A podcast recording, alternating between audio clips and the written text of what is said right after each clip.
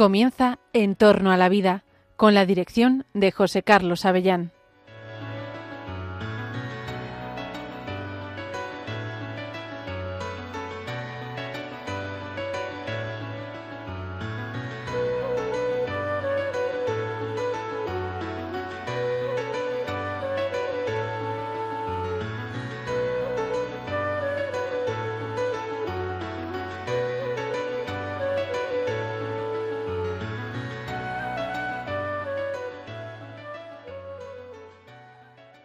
Buenos días, buenas tardes, queridos oyentes de Radio María. Os saluda José Carlos Avellán. Estás escuchando En torno a la vida, el programa que habla de la vida, de la investigación biomédica, de las investigaciones científicas, de los avances de las tecnologías que tanto bien pueden hacer a la humanidad la ciencia, la tecnología, especialmente las tecnologías biomédicas, nos interesan en este programa. Vamos a explicar algunos avances interesantísimos que han salido en las últimas semanas, que son de tu interés, que habrás visto seguramente alguna, alguna noticia, y que nosotros vamos a valorar en qué medida esos avances médicos y científicos representan un verdadero progreso humano, representan un bien para el ser humano. Eh, hablar de bien es hablar de ética, este es el programa de bioética, este es un programa que habla de la ética de las ciencias y de los avances biomédicos. Y bueno, pues esta mañana, mm, ya mediodía, once y media ya en las Islas Canarias, estoy contigo porque ha salido una noticia mm, interesantísima. has oído hablar del multimillonario sudafricano Elon Musk, ¿eh? Elon Musk, que anunció a finales de enero en su red social, el antiguo Twitter, anunció que una de sus empresas, Neuralink, había implantado por primera vez un chip cerebral en una persona. O sea, en un ser humano se había hecho una investigación innovadora a través de esta empresa Neuralink por la cual le habían implantado un dispositivo electrónico en el cerebro a una persona. Y resulta que es muy prometedora esta tecnología que él anuncia, aunque no lo ha hecho por las vías habituales, no se ha publicado un artículo en una revista científica, no se han hecho una serie de pruebas o de solicitudes de autorización ante las autoridades de investigación estadounidenses ni europeas, él lo ha hecho con su empresa. Se trata de un gran avance porque eh, podría detectar los llamados picos neuronales, podría significar un avance en lo que es las conexiones de un cerebro con una computadora, con un ordenador. ¿Y para qué queremos conectar un computador, un avanzadísimo ordenador, una inteligencia artificial con un cerebro humano? Bueno, pues en principio se puede utilizar para muchas cosas. Puede tener utilidades terapéuticas para enfermedades neurodegenerativas, puede tener una, eh, también una utilización para condicionar determinados eh, movimientos cerebrales que inducen situaciones, estados de ánimo, etc., podría ser también un dispositivo que recogiera datos del cerebro para estudiar mejor el funcionamiento del cerebro humano, pero también se podría usar para otras utilidades. También se podría utilizar, por ejemplo, para descargar datos de tu cerebro, incluidos pensamientos, imágenes, cosas que de momento parecían ciencia ficción, pero que parece que esa interfaz cerebro-máquina podría tener su virtualidad, su realidad. Tan es así que algunas instituciones como la Comisión Europea ya está estableciendo límites éticos a las neurotecnologías y al uso de la inteligencia artificial. Porque figúrate que con ese chip, con esa maquinita insertada en el cerebro, puedan conocer cosas de nuestra intimidad, puedan inducir comportamientos en el ser humano, puedan rescatarse imágenes, recuerdos, sueños, y queden depositados en un ordenador cosas tan íntimas.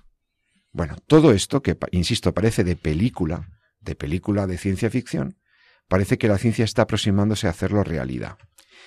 Y siendo así que es un tema que tiene implicaciones éticas para la identidad de las personas, para su privacidad, para eh, incluso el manejo, el control social, porque la máquina también podría tener eh, capacidad para condicionar el comportamiento, por ejemplo, de una persona que está en la cárcel y que es un violento y que entonces nosotros inducimos un comportamiento más pacificador. Pero eso si se hace sin el consentimiento de la persona o se hace sin el conocimiento de las autoridades, es otra forma de control sobre el ser humano que está en los límites de lo ético. Entonces, realmente este telepathy, telepathy, fíjate que cómo lo ha llamado, supone una oportunidad para enfermedades importantísimas, como digo, mm, y representa un reto para descubrir cuál deberían ser los límites, los neuroderechos, neuroderechos, es decir, derechos humanos que están asociados a la protección de bienes básicos ahora amenazados por estas nuevas tecnologías. Este ensayo clínico sobre esta interfaz controlado por un robot altamente sofisticado que ha insertado a esta persona, ya sabemos que ha insertado en una persona este chip, pues realmente tiene un potencial enorme. ¿eh? Y vamos a hablar de ello con expertos. Hoy aquí en, en Radio María me estoy rodeando de personas que saben mucho de esto. Lo primero, el experto en ética médica es mi querido amigo y conductor, también locutor de este programa que de todos ustedes conocido, el doctor Jesús San Román. Profesor, buenos días. Muy buenos días. buenas tardes ya. No sé si tú ya estás en el borde del, almuerzo. ahí con el estás ahí con el segundo café. Jesús, esto de las neurotecnologías y la neurobioética es una rama de la bioética que está en auge y que despierta enormes cautelas en las instituciones, en los pensadores, en los bioeticistas. Y creo que vamos a poder hablar también con, con una persona muy importante, un conocedor de estos avances, que enseguida vamos a conectar con él por teléfono. Se trata de Albert Cortina.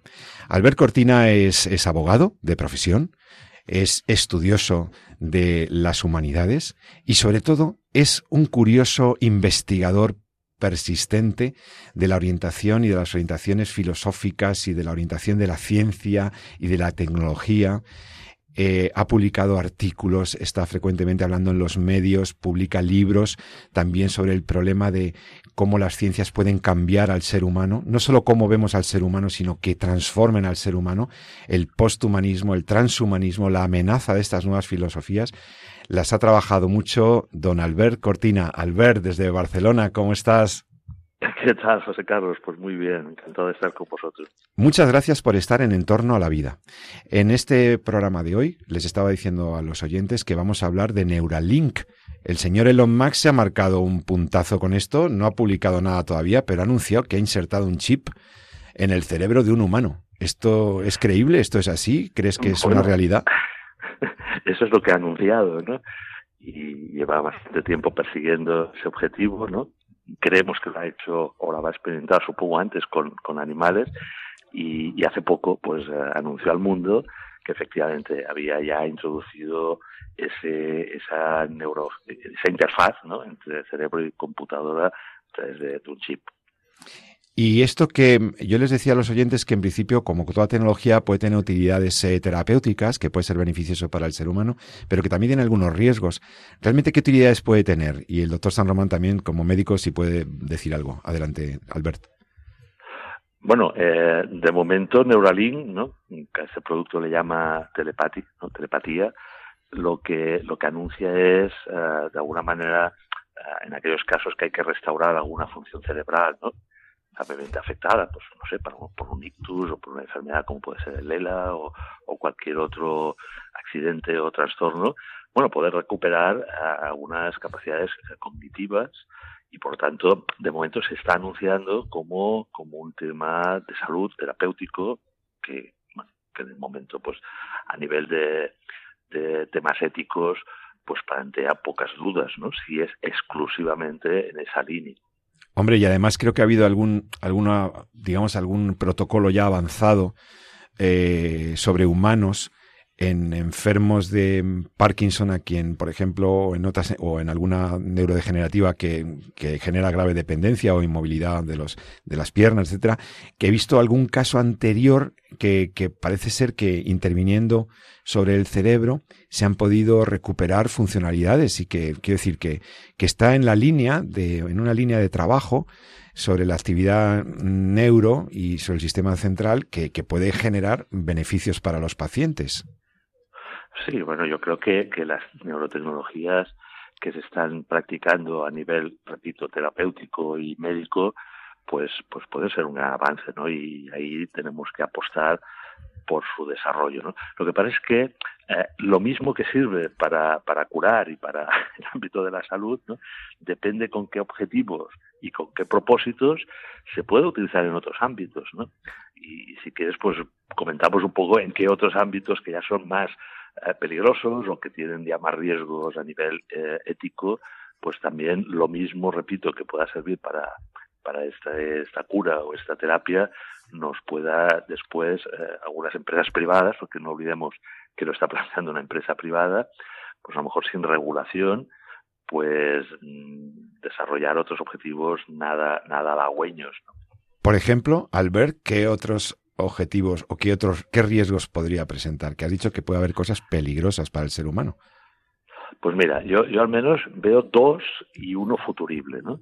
Los dos más inmediatos, después de, este avance terapéutico, si es que realmente ah, pues se puede desarrollar en humanos y tiene éxito, ¿no? es que eh, en esa filosofía que tú comentabas al principio en la presentación del transhumanismo, que de alguna manera lo que nos plantea es mejorarnos, ¿no? mejorar a personas sanas en sus capacidades, bueno, pues que eh, esos avances en neurotecnología, en neurociencia, de alguna manera quiera aplicarse eh, no en personas con problemas de salud, sino en humanos que quieran eh, superar sus capacidades cognitivas, etcétera, ¿no?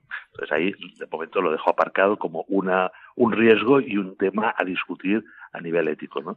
El segundo es el que se ha utilizado este tipo de, de artilugios, ¿no? De interfaces cerebro-computadora por el poder. ¿no? Por, por, por, el, por el poder económico, por el poder político, ¿no? Ya vamos viendo cómo las, incluso en las democracias occidentales, ¿no? en nuestras democracias, pues el tema del control ¿no? de las poblaciones, de, de, de querer mm, manipular incluso ¿no? la opinión pública, lo estamos viviendo pues con otros, con otros temas de, de desinformación, de, fake news, ¿no? Que, la inteligencia artificial pues está también poniendo en riesgo, ¿no? Esa, esa veracidad, ¿no? De las noticias o esa veracidad de lo que vemos realmente o de lo que eh, se puede escribir o, imaginar ¿no?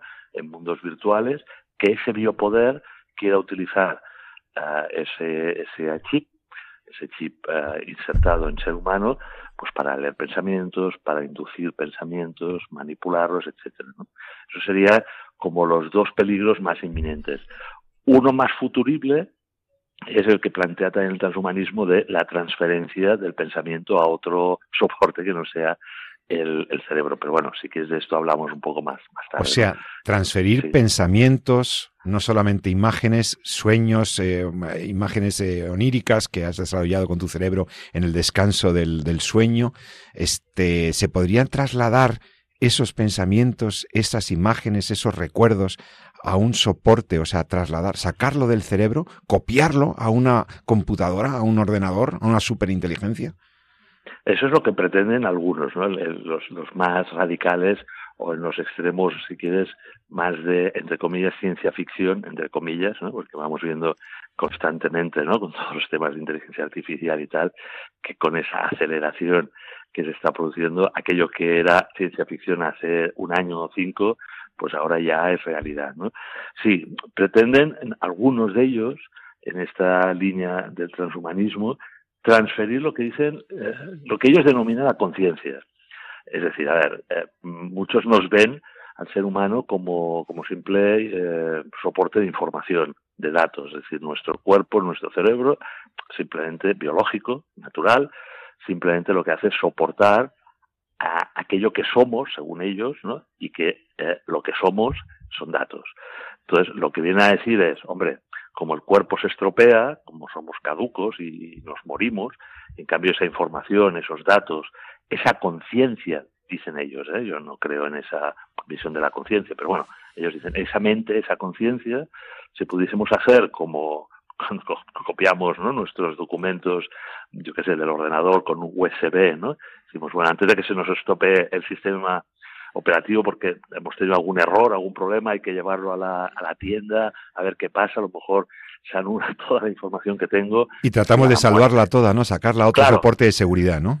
Exacto, pero, pero claro, el tema es que se pueda después recuperar esa información en ese mismo ordenador o en otro, ¿no? Y eso lo pretenden hacer con eh, eh, o, bien un soporte biológico, otro, el cerebro que, bueno, que, recoge esa información, o un soporte que no sea biológico, como puede ser pues, otro ordenador o cuántico o lo que sea. ¿no? Claro, todo eso está muy lejos, eh, José Carlos. Es decir, pero, pero hay gente que está trabajando y pensando en ello y poniendo dinero, ¿no? Y, y como y lo primero que están recopilando son lo que llaman a archivos mentales digitales, ¿no? Que es otro negocio que se están inventando por ahí, que es decir, oiga, eh, de momento vamos a crear como unas bibliotecas de, lo que usted es, ¿no? su identidad eh, digital, ¿no? lo que has dicho antes, ¿no? sus pensamientos, sus sueños, ¿no?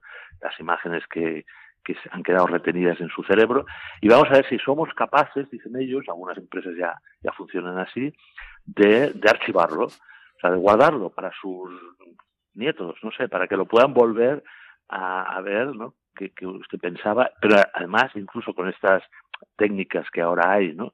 De, reproducción en vídeo y en audio, ¿no? De incluso de personas que han fallecido, bueno, pues intentar conectar todo esto y no sé, que al final pues pudieses tener una nueva identidad una vez eh, fallecido, ¿no?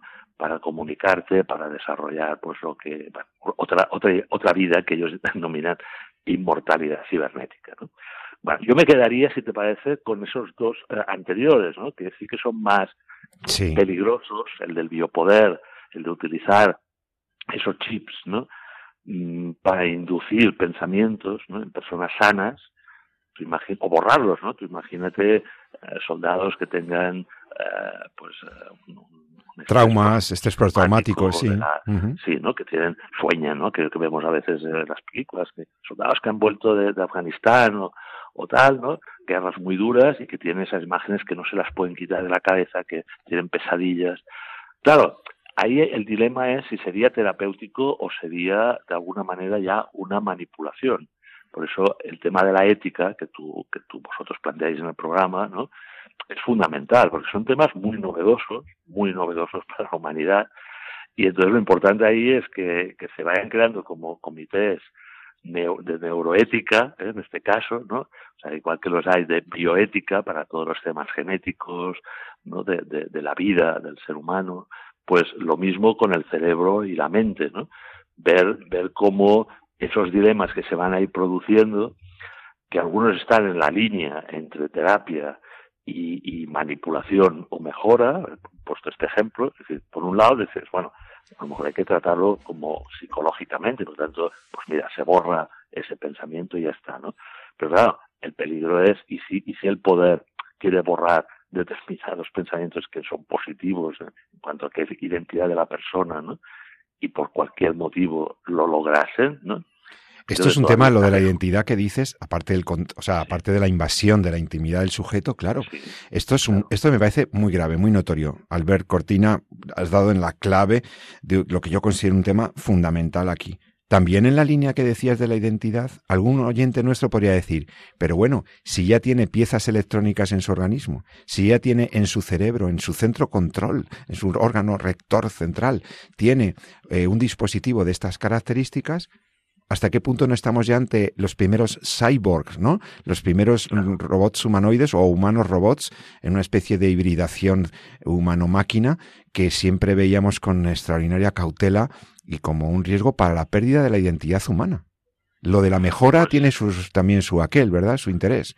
Mm, bueno, es, esa otra, ese es otro ámbito que comentábamos antes que hay que vigilar qué propósitos y objetivos se dan eh, eh, en, la terapia, porque el salto fácil es una vez conseguido para personas con una cierta discapacidad o enfermedad, mm, de recuperación de capacidades o incluso de aumento de las que ha perdido, la pregunta es, bueno, ¿y por qué yo, que estoy sano, no puedo tener más memoria, ¿no? Y me inserto un chip, por ejemplo, ¿eh? para decir, o sea, vale, hemos conseguido recuperar en personas con Alzheimer pues eh, un estado normal, para decirlo de alguna manera, de, de, su cognición, ¿no? Pero ¿y por qué yo La pregunta es, ¿y por qué no es bueno que yo haga lo mismo y aumente incluso mi, capacidad mm, cerebral, ¿no?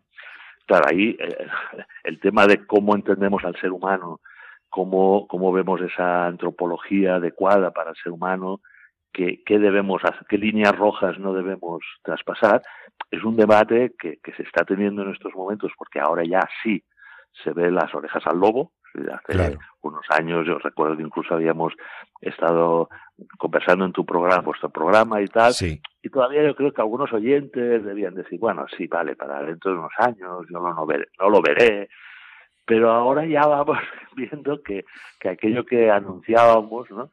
Pues que, A ti te llamaron alarmista, ¿eh? Porque tú hiciste una alerta ¿eh? en tu libro no alarmista, pero sí que eh, se pretendía una anticipación, porque siempre nos pilla todo uh, tarde. Mira, ahora por ejemplo en este tema, en este tema, ¿no? Claro, todo el mundo debería estar, todo el mundo me refiero a, a los países, ¿no? Debería estar ya imitando a Chile, que, que, bueno, que, que, ha empezado a trabajar lo que se denominan los neuroderechos. ¿no? Bueno, es que los ha metido en su constitución, en la reforma constitucional. Esto es una cosa increíble. Nuevos derechos humanos, los neuroderechos. Efectivamente, son los nuevos derechos humanos, ¿no? De, de, como tú comentabas, para que no tengamos una alteración de nuestra identidad, para que no haya ese asalto o manipulación a nuestra mente, a nuestra forma de pensar, ¿no? Como hemos comentado, es decir, hay toda una serie de, de peligros que hay que regular anticipadamente, ¿verdad? Antes de que ya se produzcan y que, bueno, sea un desastre, ¿no? Que en estos momentos ya deberían de estar, pues los, los, eh, en Argentina hay como unas comisiones parlamentarias. De adelanto de temas de futuro, que, que me encantó, participé eh, online, ¿eh? pero en una de ellas, y bueno, eh, estaban como entre con científicos y legisladores, ya preveyendo, no este solo este caso de, del chip y tal, sino temas de inteligencia artificial, temas de, de genética, no de modificación genética, es decir, todo lo que las tecnologías exponenciales, esas que son tan novedosas, ¿no? Eh, están planteando ya en humanos, ya no en modelos teóricos o en, o en animales, sino en humanos, bueno, que, que los parlamentos, al menos en, en, los, en los países democráticos, eh, haya un debate, haya un debate ético y posteriormente haya una regulación, haya unos derechos que incluso, como tú has dicho, ¿no? puedan estar en la Constitución como nuevos derechos humanos, pero, pero en las leyes. Es decir, Europa ya tendría que estar poniéndose las pilas para, para decir, bueno, esto del chip, cuando uh, se, se compruebe que es verdad lo que ha dicho Elon Musk, ¿no? Y realmente, pues, uh, haya unas una, una entre comillas, masificación, que haya una ampliación de esos implantes, ¿no? Bueno, ¿lo tiene que hacer una empresa privada? Primera pregunta, ¿no? Es decir, todo esto tiene que estar en manos de grandes corporaciones que además hacen otras cosas, ¿no? Porque eh, el tema es no, no solo es un centro de, investigación, yo qué sé, de, estos uh, uh, artilugios de neuro de neuroingeniería, ¿no? Claro, Elon Musk está en muchas cosas, ¿no? igual que estos grandes uh, gurús de Silicon Valley, y todas conectadas, ¿no? Que si la, la, identidad biométrica digital, ¿no? Que hemos visto ahora con el tema del iris en la, en la empresa de OpenAI, ¿no? Que si el tema de, de las criptomonedas, que es el tema de la vigilancia y el control, eh, y además también de la terapia y la salud, que es como la puerta de entrada, eh, la, cara amable, de, todos estos uh, prototipos o experimentos. Entonces, claro, detrás de la cara amable habría que ver si los estados o organizaciones internacionales democráticas bueno, ponen coto a, a determinados experimentos de esto que hemos comentado, de mejoramiento, de biopoder o de futuribles, pues que creamos que nos convienen. ¿no? Lo de los neuroderechos es un tema muy interesante. Agradezco a Albert Cortina que lo haya mencionado. De hecho, pues sí, la Comisión Europea se está ocupando de esto. Hay plataformas como NeuroRights que está identificando los derechos.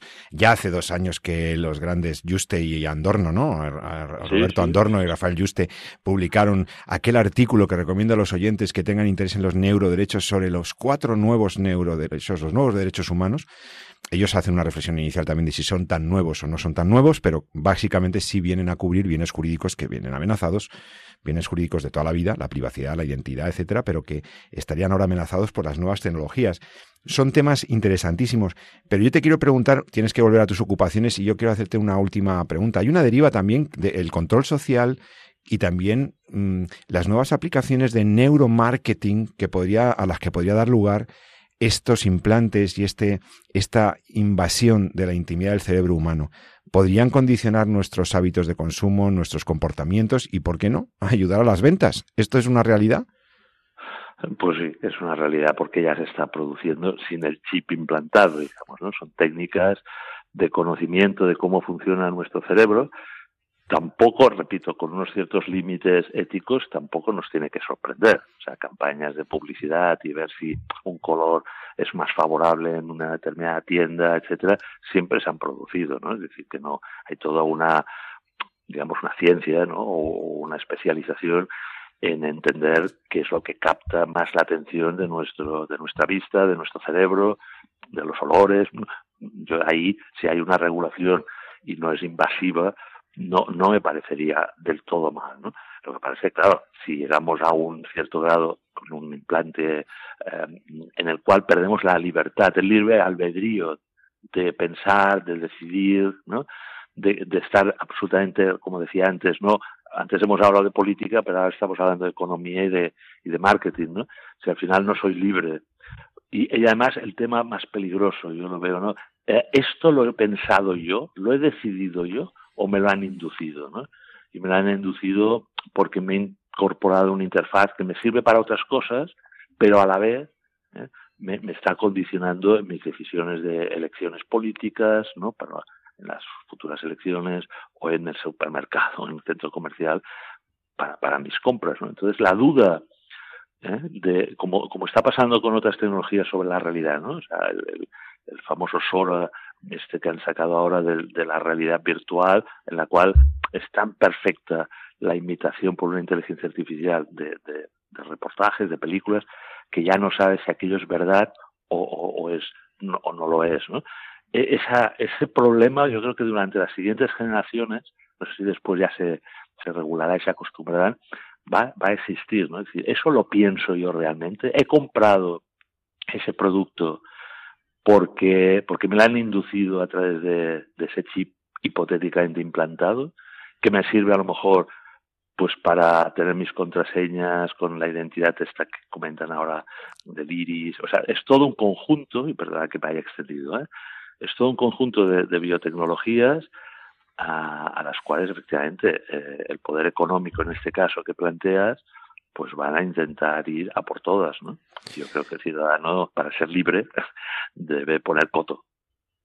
Pues yo creo que ha sido muy iluminador lo que nos has dicho sobre esta, este implante cerebral eh, que la empresa Neuralink eh, ha, ha, publicado, las, las implicaciones éticas y los riesgos para el ser humano de una tecnología que también pues genera una esperanza sobre la pues eh, una, posible curación o recuperación de, de funcionalidades en enfermedades que tienen que ver con el cerebro y que ahora con ese chip quizá puedan tener también una nueva esperanza.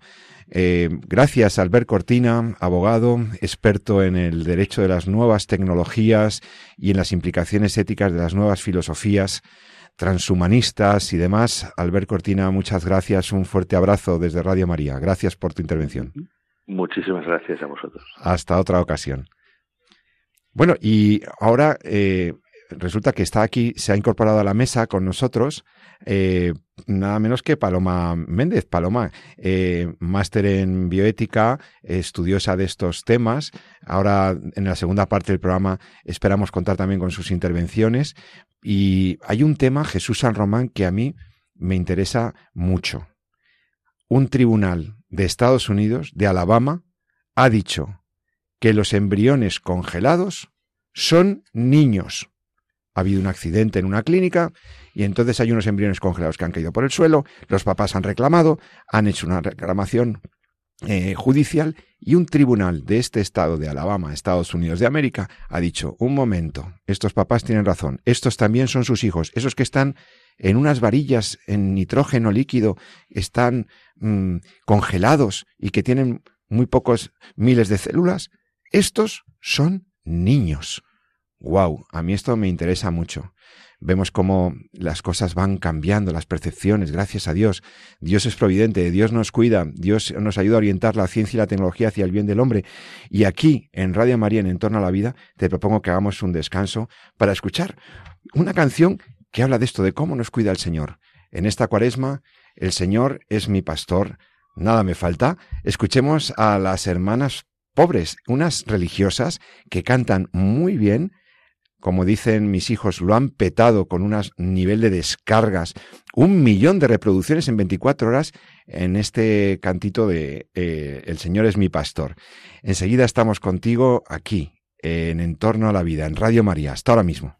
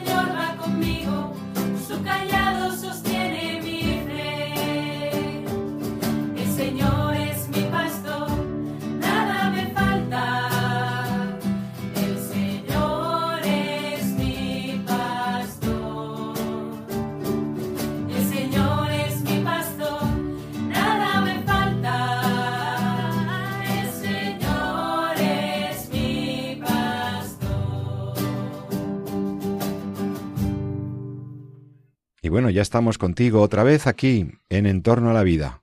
Estás escuchando Radio María.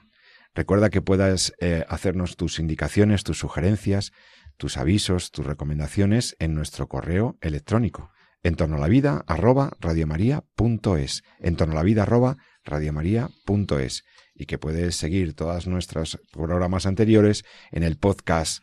Es muy sencillo. Te puedes descargar el programa que no pudiste escuchar o que escuchaste, no pudiste escuchar en su totalidad, descargarte ese audio fácilmente o escucharlo directamente en tu tablet, en tu teléfono, en tu ordenador, entrando en la página web de Radio María, radiomaria.es. Y ahí clicas podcast.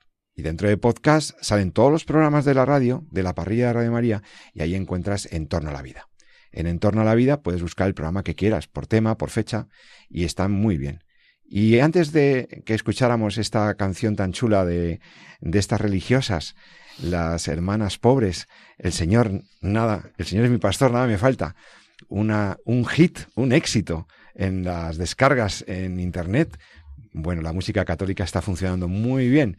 Pues espero que te haya gustado la canción. Pues decía que hemos estado hablando con Albert Cortina, con este abogado experto en las tecnologías. Y, caray, después de explicar él lo del chip, este, el chip prodigioso este de, Elon Musk, el doctor San Román se ha quedado con, las ganas de hacer una valoración ética, completar la valoración bioética de este caso, porque las nanotecnologías, Jesús, tienen implicaciones éticas. Bueno, más que una, eh, yo creo que quizá un resumen, ¿no? O por lo menos centrar un poco para el, para el oyente, ¿no? Yo creo que Albert ha estado formidable, como siempre que que habla eh, en el programa y nos ha hecho una completa yo, o casi, ¿no? exposición de todos los peligros que tiene, ¿no? Pero yo creo que es, es, es importante quizá centrar eh, un poco cuál es la valoración que podemos hacer de este tipo de cosas, ¿no? Y con ello no me refiero especialmente al Neurolink, sino me refiero a todos los avances científicos que estamos viendo con una velocidad eh, brutal en los últimos en los últimos años. Es verdad que estuvimos hablando con Albert hace unos años aquí y parecía que estábamos hablando de, del futuro de Blade Runner, poco más o menos, y ahora tenemos la inteligencia artificial ahí puesta y tenemos eh, todo el tema de los chips cerebrales en marcha. ¿no? Lo primero que quizá hay que decir es que no es el primer chip que se conecta al sistema nervioso central. Es decir, en medicina estamos usando muchos. Tenemos una cosa que se llama implante coclear, que es cuando conectamos eh, al nervio coclear para que el paciente pueda oír, ¿no? Entonces, eh, comentaba muy bien Albert que las cosas a veces pueden servir para cosas buenas. Y que hay técnicas que no son intrínsecamente malas, o hay cosas que podemos generar y construir que no son intrínsecamente malas, que no tienen un objeto en sí mismo malo, sino que quizá dependen más del fin para el que la estemos usando.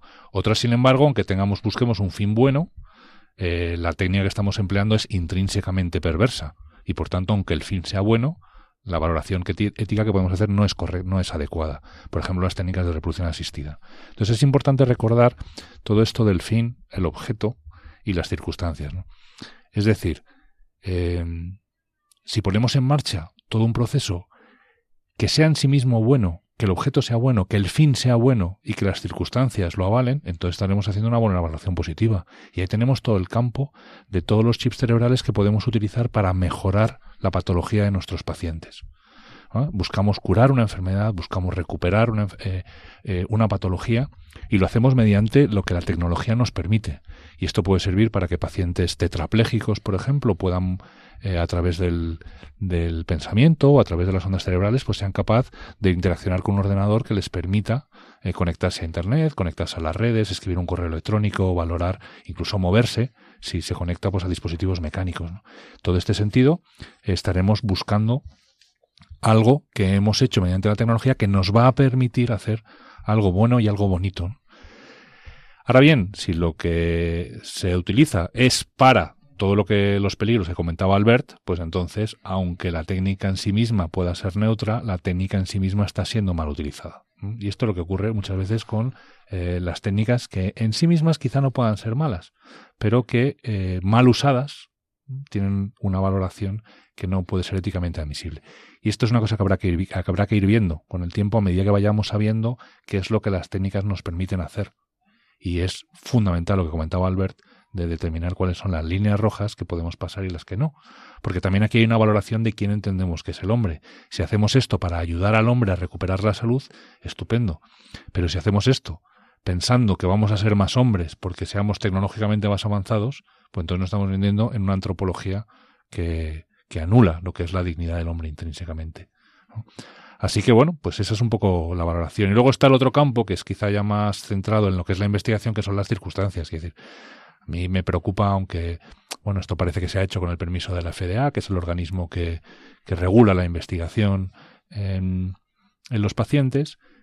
Bueno, sí me preocupa que las circunstancias, por lo menos de transparencia, de regulación, de respeto al sujeto de la investigación, de registro del ensayo médico, en, del ensayo clínico en, los, en las oficinas de registro. Sí, que yo no dudo que sea legal todo lo que se ha hecho, porque si no, no se podría haber hecho, supongo.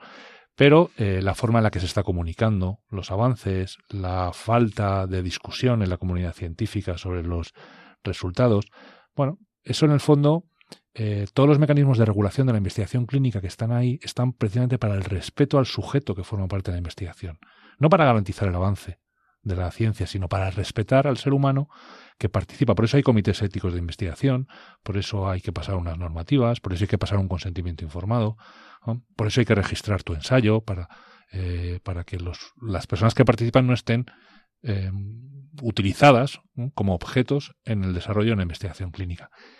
Yo esto, en este tipo de, estudios donde todo se mezcla y donde todo está, no, no sabes, no queda muy bien, no hay mucha transparencia. Y eso, me, eso son circunstancias que pueden agravar muchas veces el, la valoración del acto y eso habría que intervenir ahí y ver qué está pasando o cómo se han hecho las cosas.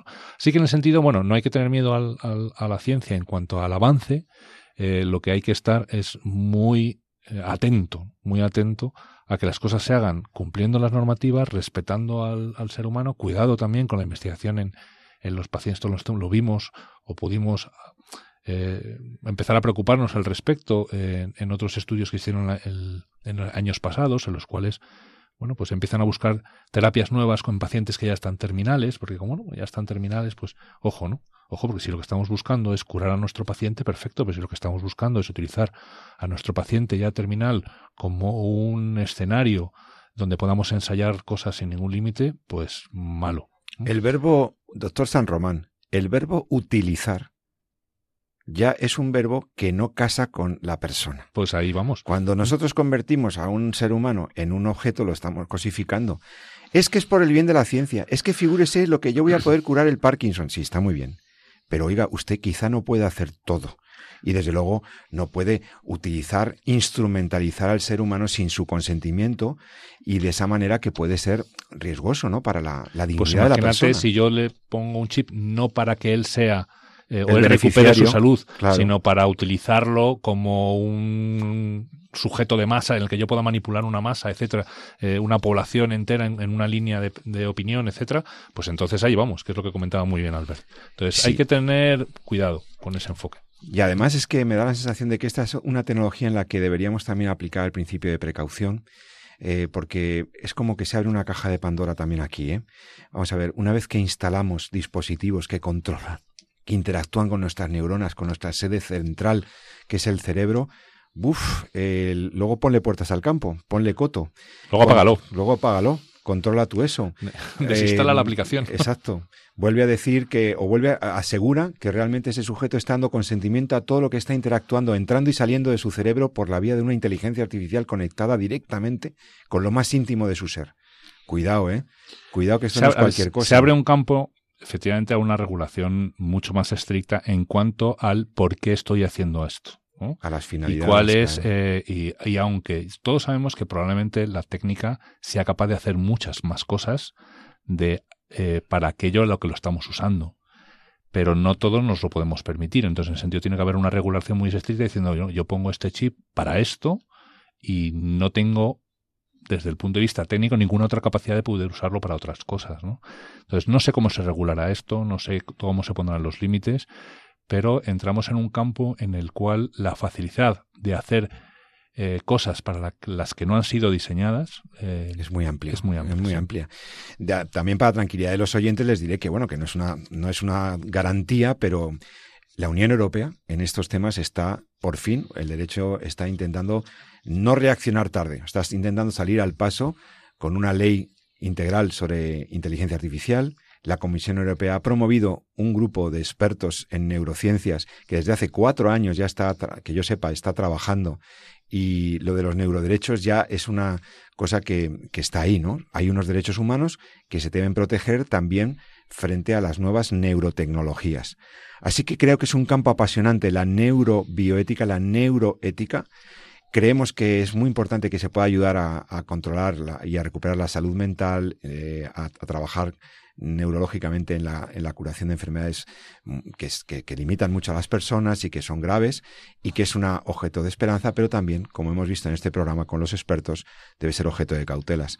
Y antes de la pausa, Jesús, yo también hablaba de una noticia que es buena y que merece un Muy comentario, lo del Tribunal de Alabama. Estos, estos bebés que son bebés, lo que pasa es que son de muy pocas células, pero estos embriones congelados, criopreservados en estas varillas de, de, de, eh, metidos ahí en, en nitrógeno líquido, que se cayeron en una clínica, los tiraron al suelo, un indocumentado, cayeron al suelo, se falle- fallecieron esos, esos embriones y esas tres parejas, esos padres valientes, demandaron a la clínica por negligencia en el cuidado de sus hijos. A ver, la, la- Guau. la- lo importante, o sea, no sé dónde va a llevar esta sentencia. Ha sido tan un cambio tan brutal, ¿no? El, que no sé muy bien desde el punto de vista jurídico qué, ¿Qué qué trascendencia, va a tener. Quiere decir que el Tribunal Supremo de Alabama dictamine que los embriones congelados eh, son niños, eso sin duda tendrá una repercusión en todas las técnicas de, eh, en todas las clínicas de reproducción asistida. No sé si es simplemente una declaración eh, del tribunal. Esto los juristas tendrán sin ningún tipo de repercusión sobre los hechos ya establecidos. No lo sé. Pero desde luego eh, ha sido bonito escuchártelo, desde luego, porque es un cierto reconocimiento. Ahora, tampoco hay que tener, tampoco es fácil eh, saber cuál es la salida digna para los embriones Congelados. Esto, so- esto Es una también- vieja discusión de los bioéticos, Sí, también sí. de la biótica católica. ¿eh? Sí, sí, sí, es, es difícil Mm. de valor, hay valorar, Mm. y se abren opciones, se discuten algunas y es un tema en el que se está trabajando y se está y se está desarrollando, ¿no? Pero sin duda que por lo menos un tribunal, un tribunal civil, ¿no? establezca que la persona está ya presente ¿no? en, la, en el desarrollo biológico del, de- del embrión, que el ser humano, que somos ser humanos ya, que, y por tanto que somos personas y que somos sujeto de derecho, joder, pues eso yo creo que es algo de lo que hay que alegrarse. Veremos Sí. a ver a dónde llega. A ver hasta... ahora, son necesarios juristas valientes. ¿no? Y, Sin bueno, vamos a ver. Es un respaldo al estatuto personal de los embriones humanos, a su estatus, ¿no? a su estatus jurídico y a la protección que merecen. Y desde luego, claro, ya, que ya qué trascendencia han tenido, pues de manera inmediata las clínicas de reproducción asistida se han puesto en guardia y han empezado a denunciar que esto podría afectar a las clínicas, al negocio, pues a, los derechos de las, mm, de las parejas que quieren tener hijos por vía de in vitro, ya, pero es que asociado al in vitro está la criopreservación de embriones y realmente es un, es un tema muy grave. En España tenemos centenares de miles de embriones congelados, no se sabe cuántos, y son dos centenares de miles, cuántos, porque nunca nos han querido dar las cifras. Los ministerios de Sanidad, unos tras de otros, los ministros de un color político y de otros han ido transfiriendo la patata caliente de los embriones congelados, y ahí están miles de niños congelados sin un destino cierto, suspendidas sus funciones metabólicas de manera indefinida y sometidos a la decisión de las clínicas que mañana, con el consentimiento de los padres, podrían desenchufarlos y fallecerían. Estamos hablando de miles de personas, por eso yo en estos micrófonos reivindico la dignidad de los embriones congelados y que se busque una solución justa y prudente para ellos. Si es la adopción prenatal, sea la adopción prenatal por mal menor. Si es mm, realmente prohibir la congelación de embriones y es una amenaza para el negocio de la reproducción asistida, lo lamento, pero no es justo. No es justo que esos embriones estén en esas circunstancias porque ellos no dieron su permiso para ser congelados. Sus padres los dejaron ahí y realmente es una responsabilidad de la sociedad ahora. Oye, y resulta que tenemos también alguna otra buena noticia prohibida. Nos la trae nuestra compañera Paloma Méndez, colaboradora mm, aquí en Radio María, voluntaria de Radio María, máster en bioética. Atención, es una persona muy formada que además se dedica a esto de la comunicación. Paloma, cuéntanos, ¿qué noticia tienes de, de bioética interesante? Hola, ¿qué tal, José Carlos? Bueno, yo vengo a anunciar que, pues efectivamente, ¿no? Ante esta buena noticia em, en torno a, la vida, ¿no? Pues toca salir a las calles a celebrar y bueno, pues todos los oyentes que deseen hacer eso podrán hacerlo el próximo 10 de marzo a las 12 de la mañana, de mediodía, con Sí a la Vida en su marcha anual, Marcha Sí a la Vida, que tendrá lugar en Madrid, desde la calle Serrano, esquina con Goya, hasta Cibeles con Paseo de Recoletos. Para todos los oyentes que deseen pues, tener más información sobre la marcha Sí a la Vida, pueden entrar en sialavida.es. Y bueno, para completar este fin de semana, el 10 de marzo, domingo, que, que bueno, pues será una celebración de la vida, pues también tendremos del viernes al sábado, viernes 8 y sábado 9 de marzo, el vigésimo sexto Congreso Nacional Provida bajo el lema El bien vence, siempre vence, celebrado, organizado por la Federación Española de Asociaciones Provida y con los colaboradores eh, la Universidad CEU San Pablo y la Asociación Católica de Propagandistas. Tienen un programa eh, apasionante, con temas interesantísimos como la desprotección de, eh, la vida en España y en la, en la, Unión Europea, la anticoncepción, la fertilidad, testimonios de adopción, la defensa de la vida en la medicina, la verdad del aborto y muchísimo más para todos los oyentes que deseen obtener más información sobre este vigésimo sexto Congreso Nacional Provida, pueden entrar en www.provida.es barra congreso o mandar un mensaje de WhatsApp al teléfono 608 046 604 608 046 604. Y pues ese fin de semana saldremos a celebrar. Sí, lo comentamos. Tenemos programa a la vuelta, entonces podemos comentar qué sí, tal. Sí, yo siempre voy. Yo, lo saben los del movimiento Provida, yo siempre voy. Yo no voy a muchas manifestaciones, ¿eh? Pero, a esas voy siempre. una marcha, porque vamos a celebrar la vida. Eh, vamos a celebrar. Es un ambiente festivo. Los que hemos ido otras veces sabemos que sí que tiene alguna repercusión mediática y política. Y si queremos defender la vida, hay que salir a la calle. Hay que hacerlo de muchas maneras, ayudando a las madres. Eh, aquí hemos traído organizaciones que ayudan a las, a las mujeres embarazadas, em, dando información, eh, disuadiendo de que haya políticas que vayan contra la vida, apoyando las políticas a favor de la natalidad. Todo eso está muy bien, pero también hay que salir a la calle. ¿Por qué? Porque es que no hay otra forma. Es que lamentablemente los políticos y los organizadores eh, de, de la vida social tienen que entender que somos millones las personas en este país que queremos defender la vida y queremos defender la maternidad y la dignidad de la maternidad y que todo eso lo organiza además la sociedad civil, aquí no hay partidos, esto, partidos políticos, esto es una cosa de la sociedad civil, son los Provida, la Federación de Asociaciones Provida y las universidades católicas que están ahí apoyando este evento, que es el congreso previo a la manifestación, ¿no? a la marcha, sí a la vida, del domingo 10 de marzo. Pues ahora, el bien siempre vence. Sí, hombre, gracias Paloma, Paloma Méndez por, por el anuncio. Esperamos contar contigo en otros programas para que nos traigas tan buenas noticias. Eh, bueno, Jesús, pues algo más que quieras decir para despedirte hasta dentro de 14 días. Bueno, nos vemos justo en, comentamos cómo te ha ido la, marcha y el, congreso, que además este año va a ser, eh, tiene hay cosas interesantes, porque luego en mayo es el congreso de la Fundación Leyen, de nuevo en Roma, ¿no? Ya está el programa y un programa también eh, brutal, o sea, con un nivelazo y muy, muy, muy interesante. Esto es, esto es muy bueno, porque esto es ir cambiando la cultura para convertir la cultura de la muerte que quieren imponernos en una cultura de la vida. Que... ¿Sabes lo todo? Además, que es muy necesaria, yo creo que la formación. Porque eh, fíjate lo que comentábamos con, con Albert, ¿no? Cada vez se abren campos nuevos, cada vez se abren eh, eh, aspectos, desarrollos tecnológicos que apenas sospechábamos o imaginábamos como ciencia ficción hace unos años.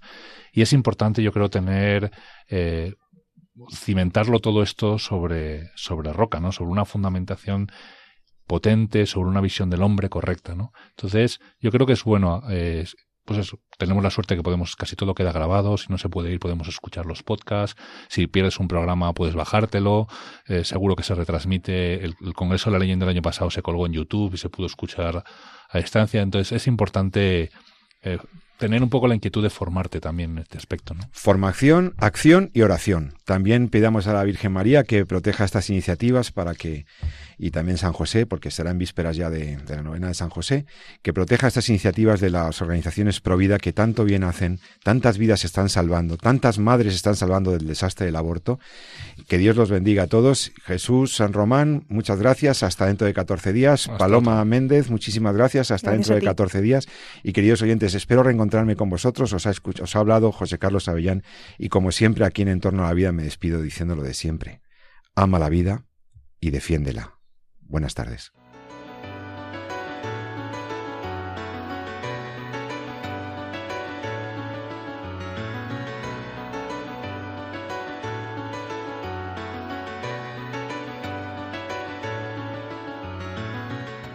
Han escuchado en Radio María En torno a la vida un programa dirigido por José Carlos Avellán.